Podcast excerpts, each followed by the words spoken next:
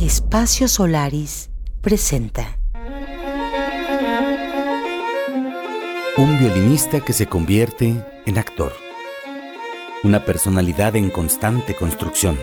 Eh, para el comercial o para la obra de teatro, para la película que va a ganar premios o la que nadie va a ver en una plataforma, actúo.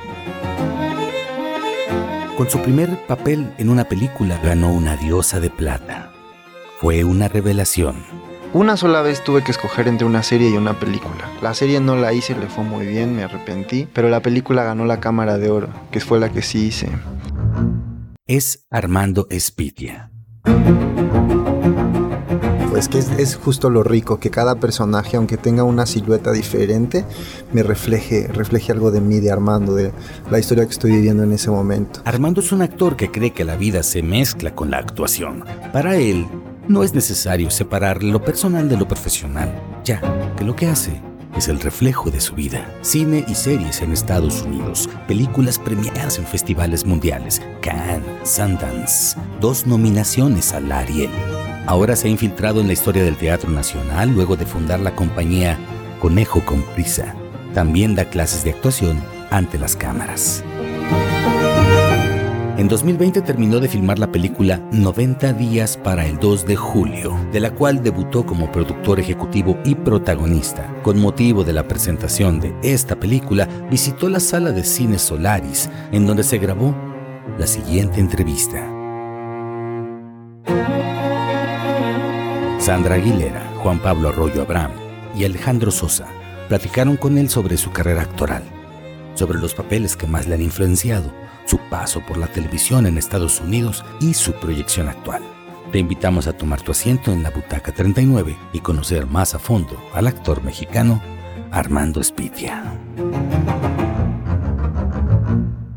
Hola, muy buenas noches a todos. Mi nombre es Juan Pablo Arroyo Abraham, soy director de cine y director de la sala de Cine Solaris aquí en el corazón de Morelia, Michoacán. El día de hoy tenemos a un gran invitado, un actor de primer nivel, muy joven todavía, pero con una larga trayectoria. Y estamos muy contentos de que esta noche nos engalane con su presencia el actor Armando Espitia, a quien hoy nos platicará un poquito de su vida personal, de tu vida como actor y algunas experiencias más que vamos a poder compartir. Bienvenido. Muchas gracias, hola. Hola Armando, ¿qué tal? ¿Cómo estás? El día de hoy eh, agradecemos a toda la audiencia, a todas y todos los que nos escuchan. Nos da mucho gusto tener a Armando Spitia aquí en, el podcast de Butaca 39 y bueno, sobre todo que nos visita en este tipo de conversatorios que tenemos en las proyecciones de Solaris. Bienvenido Armando, esta es tu casa. Muchas gracias. Hola Armando, yo soy Sandra. Eh, estamos aquí hablándole a la persona que está sentada en esa butaca. Y entonces me encanta que estés tú aquí acompañándonos en Sala Solaris y viendo tu película inicia con una frase que me encanta. Esta historia no es una historia de la vida eh, real, ¿no? Pero la ficción de eso se trata, de hacer historias de la vida real. Y en ese sentido quiero preguntarte, ¿tú cómo convives a través de esta ficción y de esta realidad? ¿Cómo convives en estas dos realidades? Yo creo que están conectadas, no, creo que estén tan separadas. Luego en el proceso formativo, cuando uno estudia, es importante separarlas y hacer consciente cuál es cuál, pero ya en el quehacer actoral creo que hay que dejarlas convivir libremente. ¿Qué de mí se inunda en el personaje? ¿Qué del personaje me conecta para sacar mi verdad? Creo que no hay otra manera de, de actuar para mí. Pues que es, justo lo rico, que cada personaje, aunque tenga una silueta diferente, me refleje, refleje algo de mí, de Armando, de la historia que estoy viviendo en ese momento. También el hecho de ver las películas después, ¿no? Con el tiempo también no deja de ser un documental de tu vida en ese momento, como actor. Y aunque no, eso ustedes no lo sepan, pues yo claro que me acuerdo del, de la colitis cuando hacía esta película, del momento en mi historia personal cuando hacía la película. hay tantas capas. Eh, no solo son la ficción y la realidad, sino cuando se mezclan y unos matices, muchos matices, que yo creo que lo mejor que puedo hacer es abrirlos todos y convivir en ellos. Siento.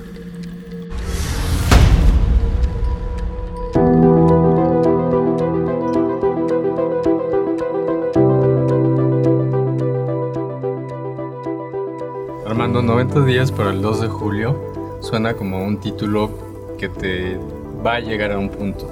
Y en ese sentido yo quisiera preguntarte, en el, pues ya en el papel de tu vida personal, yo leí que esperabas conseguir alguna vez un Oscar, que era como una esperanza que tenías, ¿no? Como algún objetivo de vida que tenías. Y a mí me resulta de inmediato como, como es esta clasificación de actores, ¿no? Los que van por un Oscar, los que van por una palma de oro, los que van por diferentes premios, los que van solamente como por el objetivo personal, que a final de cuentas por eso empezaba con esta situación de la espera, armando ya en lo personal, independientemente de que documentes a través de tus películas tu vida, armando ¿Qué está esperando? Un Oscar definitivamente no. Luego yo hablo por hablar.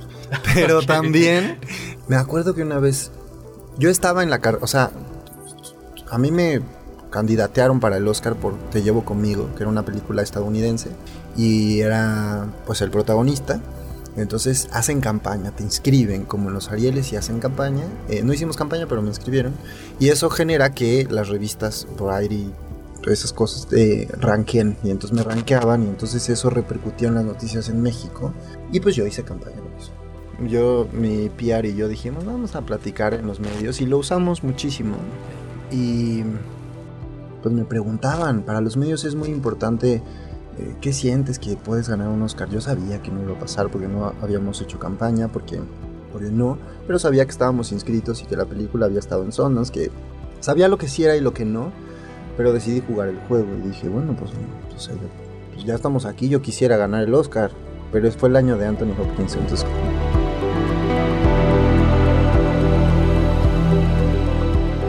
Creo que los años, pocos, muchos que llevo en esto me han ayudado. O sea, lo que más me he esforzado en, aprender es a relativizar, a um, dejar de creer que todo el éxito está basado en el talento, a tratar de entender la industria como una industria, como un negocio, a cuidar, ¿no? A atesorar lo que yo sí sé hacer, que me enseñaron desde niño haciendo música o danza o el teatro. Eso es mío y luego se lo ofrezco a un universo que lo devora, que es una industria.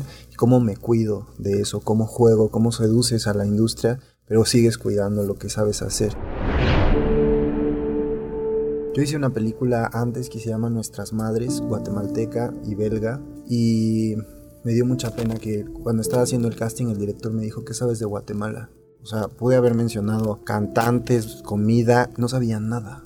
Y me dio mucha pena decirle no sé nada. Y a mí me abrió el panorama pensar en que hay otros muchos países donde se puede hacer cine, no solo en Estados Unidos. No sé por qué los medios y muchos actores estamos como solo buscando el objetivo. Yo no, de verdad. Acabo incluso de cortar con mis managers gringos. No, no es algo que me emocione, em, no es algo para lo que me siento listo.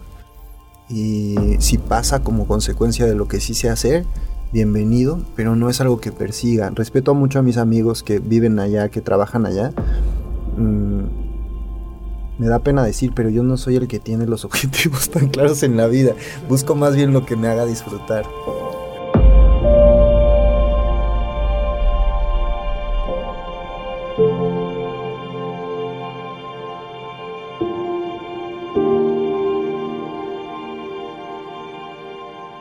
Aparte, fíjate que ahora que mencionas o que aclaras esta situación de los Oscars, porque al final de cuentas no tiene que ser una meta máxima, yo creo que lo ideal o lo que uno busca es ser feliz con lo que haces, ¿no? Y bueno, yo, tu filmografía es impresionante, Armando, aunque tienes, ¿qué edad tienes tú? 35. Tampoco, tampoco soy tan joven. estás muy chavo. Pero recuerdo, yo vi la película de él y Damat Escalante y a mí me impresionó esa película, ¿no? Es una de las películas mexicanas que más me gusta.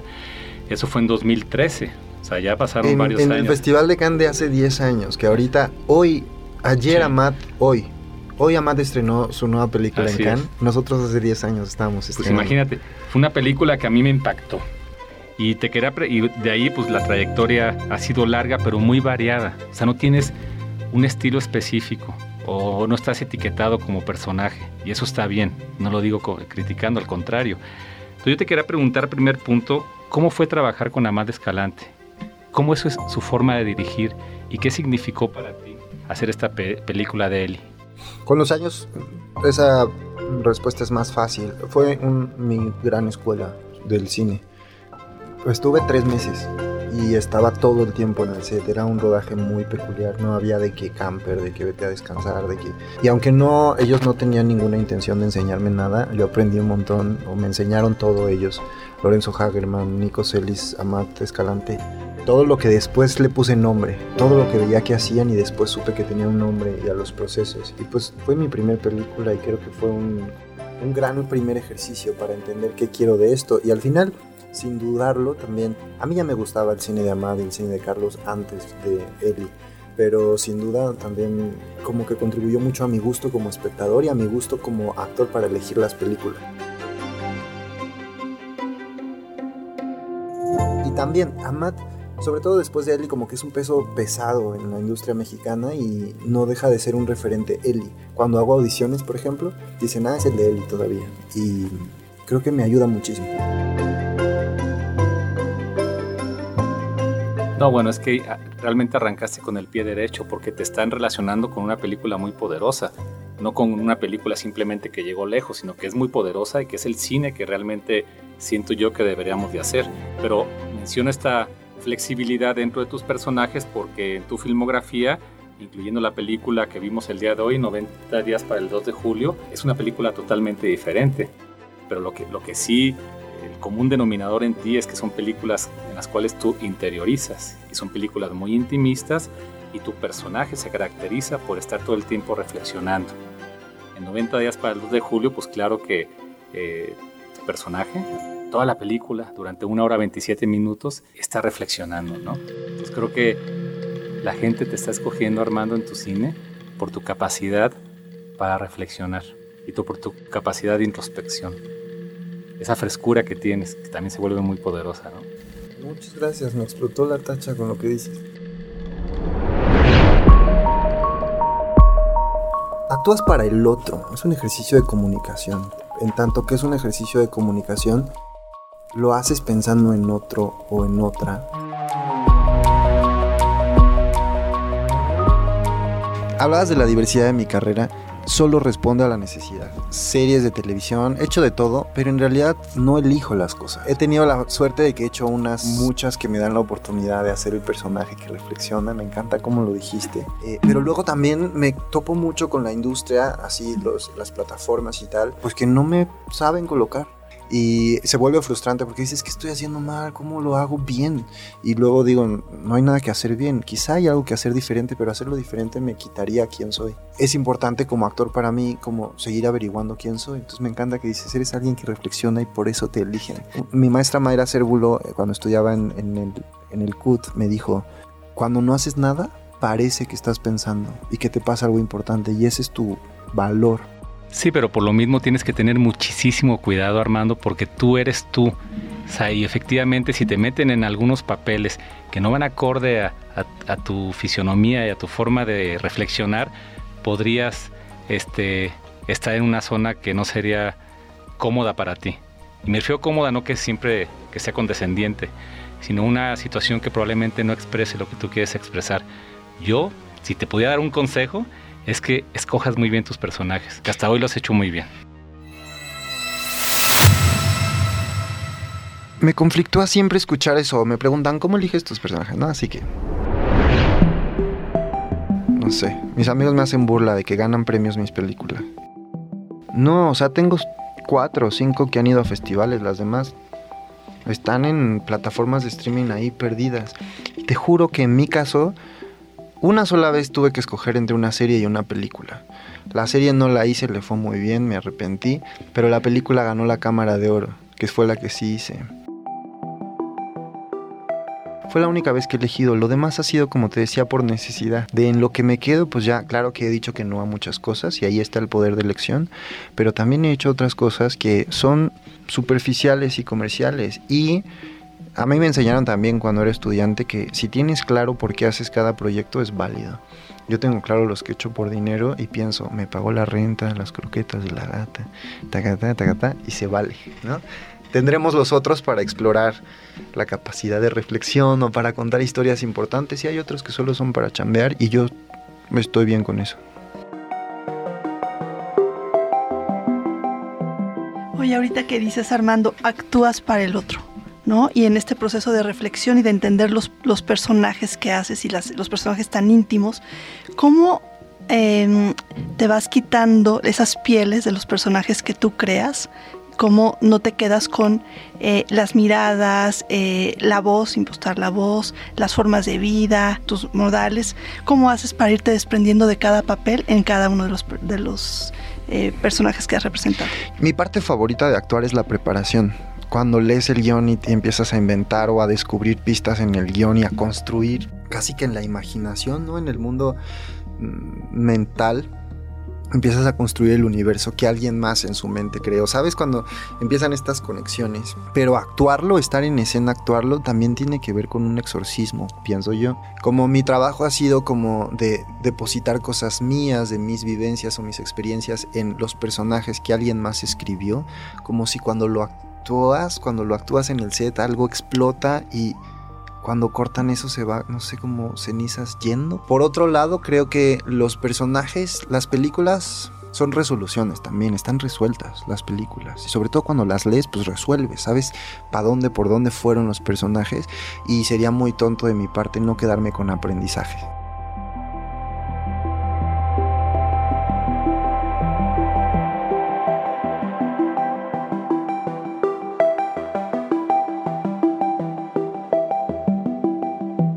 Butaca 39.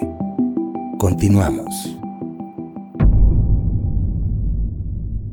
Los actores tienen la posibilidad de interpretar precisamente muchas, muchos personajes y vivir en diferentes universos y pues de experimentar situaciones que en, la realidad a lo mejor no podrías. A Armando ya en lo personal, fuera de los personajes, ¿qué, qué lo conmueve, qué, lo, le molesta, qué le, qué le pica en el zapato ahí como piedrita constantemente. Muchos, muchos temas. Ahora que me puse a escribir y ahora que quiero dirigir, me doy cuenta que el tema de la violencia en las relaciones y en las estructuras familiares, ahí está todo el tiempo punzando y de eso escribo, por ejemplo, ahora.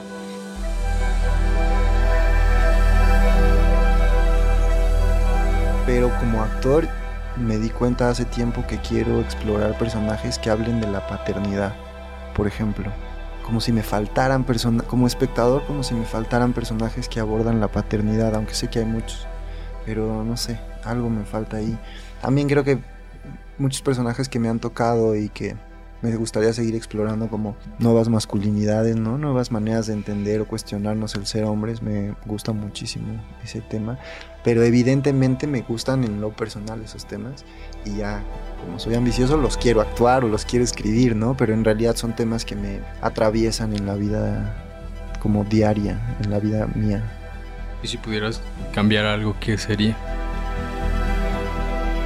Yo creo que es necesario arrepentirnos mucho creo que arrepentirnos nos abre una puerta a otras posibilidades, no a quedarnos con la unilateralidad de lo que sí es o de cómo entendemos el tiempo o la realidad. Creo que el arrepentimiento solo es una apertura a la imaginación y me encanta. Podría cambiar que la gente le guste más arrepentirse y aceptar que nos equivocamos. En 90 días para el 2 de julio, tú mismo lo dijiste ahorita en el QA que eras como un gatito no, eras como un perrito mojado, ¿no? Es decir, tu personaje obviamente se manifiesta como un personaje herido. Te iba a decir la palabra débil, pero no, no débil, sino herido y aparte que acepta muchas cosas, ¿no? Y la verdad es que me conmovió muchísimo ver ese personaje y ver cómo lo interpretabas. Y mi pregunta es, así como ese personaje podría ser una bomba de tiempo y que después de estar como un gatito desconsolado, de repente sale y asesina a toda la cuadra. ¿Tú te consideras que eres así en tu vida, Armando? Porque tú te ves como una persona muy relajada, ves como una persona un poco nostálgica en tu mirada, y es una percepción de hoy que te Piensas que en realidad soy un asesino serial. Podría ser. es decir, ¿crees que hay una olla express dentro de ti? Absolutamente, y también creo que eso eh, me da trabajo.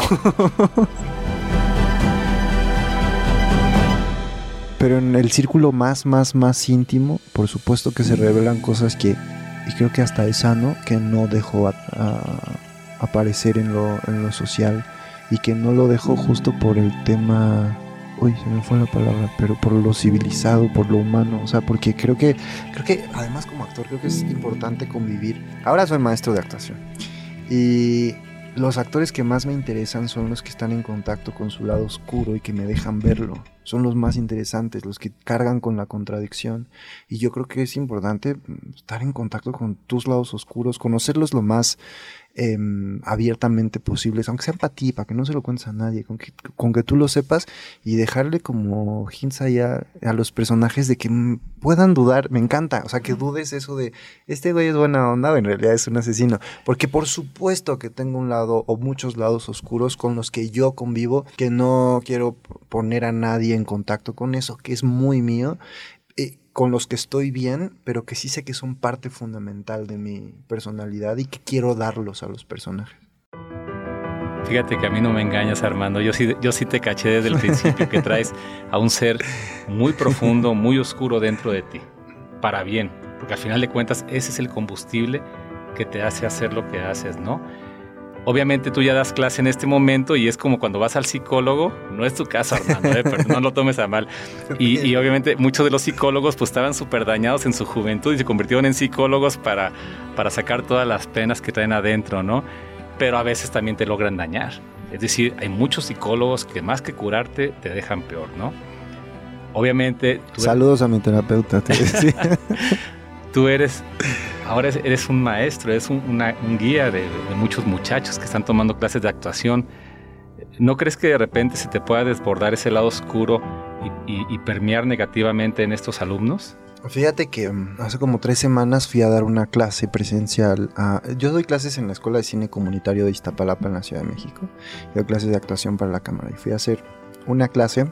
Uno de los compañeros hizo un ejercicio muy malo muy malo por tomar malas decisiones y su actitud era muy mala. Y yo ya estaba desbordado con él. Y yo sentía que eso se notaba y que yo estaba siendo muy cruel con él. Y cuando vi su ejercicio paré e incluso dije, estábamos jugando, porque era un ejercicio de casting, y dije, vamos a evidenciar a otros dos. Y lo agarré a él y le dije cosas que cuando salí me dije, oh", me, me dolieron, porque si me las hubieran dicho a mí me hubiera dolido. Y fui y me acerqué con él, me dijo, no, todo bien, tienes razón. Y me fui, pero me seguí yendo con la espinita. Y me fui en el metro con una de las alumnas y me dijo, ¿te puedo decir algo? Yo que, es que me encanta cómo eres puntual, pero muy respetuoso.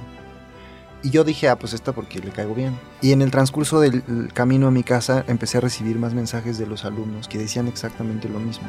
En mi cabeza yo fui un canalla con el alumno, pero para la percepción del alumno y de los demás estaba siendo muy político. También vengo de un camino de muchas violencias. La formación actoral está plagada de eso. Me pasó todo el tiempo, incluso en el ejercicio laboral también me ha pasado de todo. Y yo construyo mis talleres y mis alumnos lo saben desde mis traumas. Yo no tengo nada que enseñarles técnicamente a mis alumnos, no, no acabé ni la escuela, pero sí mucha experiencia. Y lo que sí, como ellos lo saben, mi objetivo primario es que los alumnos no pasen por las mismas violencias que pasé yo. Entonces, creo que con eso estoy muy comprometido y que hay un filtro inconsciente que hace que yo los cuide. Soy como Miss Honey dando clases. Soy muy, muy, muy estricto y pongo unos límites muy claros para dentro de esos límites ser Miss Honey. O sea, con personas que, que sí, o sea, hemos tenido casos serios em, de violencia de género, acoso en la escuela y tal. Eh, sí, estoy, la verdad es que estoy orgulloso hasta ahora de cómo lo he podido manejar y creo, te digo, hay un filtro como inconsciente y creo que tiene que ver con el cuidado que me hubiera gustado que tuvieran conmigo.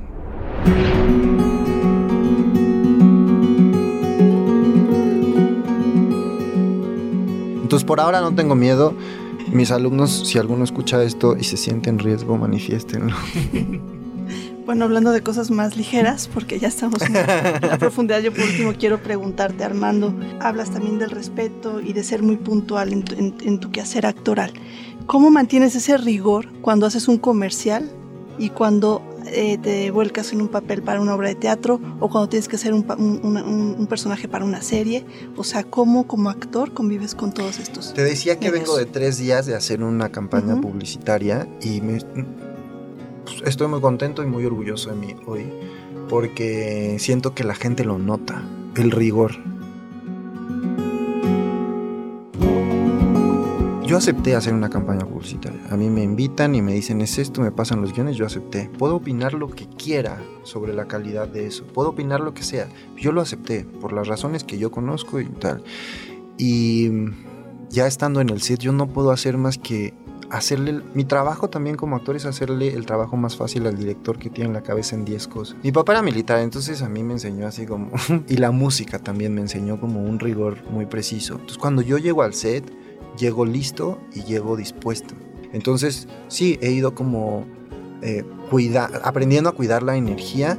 Y lo otro es que yo actúo para el comercial o para la obra de teatro, para la película que va a ganar premios o la que nadie va a ver en una plataforma, actúo.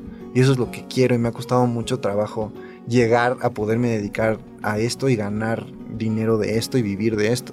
Entonces, si no lo cuido yo, lo valoro yo, mm, siento que los demás no lo harán. Es el, rigor actoral, ¿no? Mm.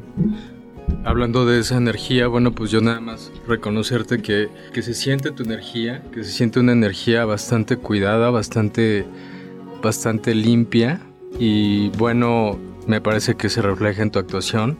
Yo pues felicitarte y agradecerte que nos hayas acompañado aquí en la sala de cine de Solaris, en Morelia, que bueno, nos da mucho gusto haberte tenido y pues que sepas que es tu casa. Muchas, gracias. Muchas gracias. Bueno, ya sabemos que no quieres ganar un Oscar. Bueno, más bien que tu objetivo máximo en la vida no es ganar un Oscar. a ver, si nos lo ganamos, bienvenido. Y lo, no, obvio, y lo vengo a celebrar acá. Nos lo presumes, aquí a Morelia, Michoacán con tu Oscar, ¿eh? Pero más bien mi pregunta es, ¿cuál sí es tu objetivo? ¿Cuál es ese personaje que no has hecho? Que tú crees que podría sacar a ese gran demonio que traes adentro, a ese lado oscuro, en el set, en el rodaje ¿Qué se te antoja hacer? Platícame un poquito de ese personaje que tú traes en tu cabeza, que bien que lo sabes, y que no has hecho. Creo que no lo voy a actuar y que ya los escribí. Creo que esos son los personajes que quiero. No sé si es que esté desconectado tanto de actuar, pero no hay un personaje que muera por... Y también me encanta la sorpresa o sea, irlos descubriendo, pero no hay uno, te lo juro, ¿eh? Y creo que los demonios y los lados oscuros están más en, lo que escribo y en lo que quiero dirigir que en lo que quiero actuar. Bueno, a ver si un día no te agarra un director y si quieres trabajar para mí te voy a invitar y ojalá aceptes y, y probablemente hagamos un ejercicio súper intenso y sacudirte hasta, hasta exprimirte, ¿no? Así como una naranja, ¿no? Y lo averigüemos, hagámoslo, pero ya firmado aquí, ya te dije que yo firmo en servilletas, contratos y pactos. Yo creo que no existe como la idea de un personaje que esté afuera, pero mm, la neta mi chamba sí es ir partirme la madre, partirme en dos por cada personaje y con cada uno incluso hice ahora, o sea, incluso en las comedias, buscar algo, aunque nadie se entere, buscar algo que me, que, me, que me modifique a mí, que me haga actuar realmente. Entonces sé que cualquier personaje que me mueva algo de la fibra me va a hacer que me vuelque. Con la pandemia Dije, llevo 10 años persiguiendo un éxito que ni yo sabía que era. Ni siquiera decía quiero ganar un Oscar o quiero ganar Cannes. Y de repente dije que la pandemia ya hizo que nada valga, tal, volteé. Y me empecé a relajar y dije, no, vamos a hacer que si películas más comerciales, que si publicidad, vamos a hacer otras cosas para hacer las cosas diferente. Bueno, pues deja que la vida te sorprenda, Armando, ¿eh?